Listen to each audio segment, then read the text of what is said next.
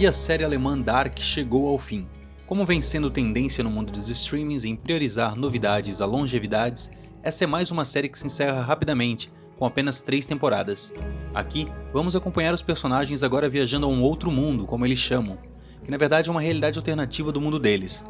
Diferente das outras temporadas, que focavam apenas em viagem no tempo, agora temos esse fator a mais de outros mundos.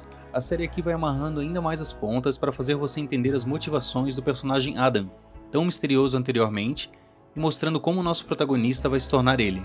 Somos apresentados também a uma nova antagonista que tem total importância na história, chamada de Eva. Em oito episódios, com a mesma fotografia, trilha sonora e show de atuações das duas primeiras temporadas, temos as explicações do que será ou não possível arrumar com as viagens de Jonas pelo tempo. Se você gostou das anteriores, acredito que aqui temos uma série que o final será suficiente para apaziguar seu coração. A terceira e última temporada de Dark recebe 4 estrelas e meia. Com uma série que gera discussões como essa, é difícil agradar a todos com o final. E apesar de eu ter gostado, eu gostaria muito que o último episódio, o oitavo, tivesse sido explorado em um arco um pouco maior, de talvez uns 3 episódios. Dark sempre me pareceu uma série sem pressa, com cada núcleo muito bem amarrado e o drama sendo bem construído aos poucos. Por isso eu queria mais do episódio 8. Mesmo assim, encerro dizendo que a série como um todo merece 5 estrelas, pois é a minha nota para as primeiras duas temporadas.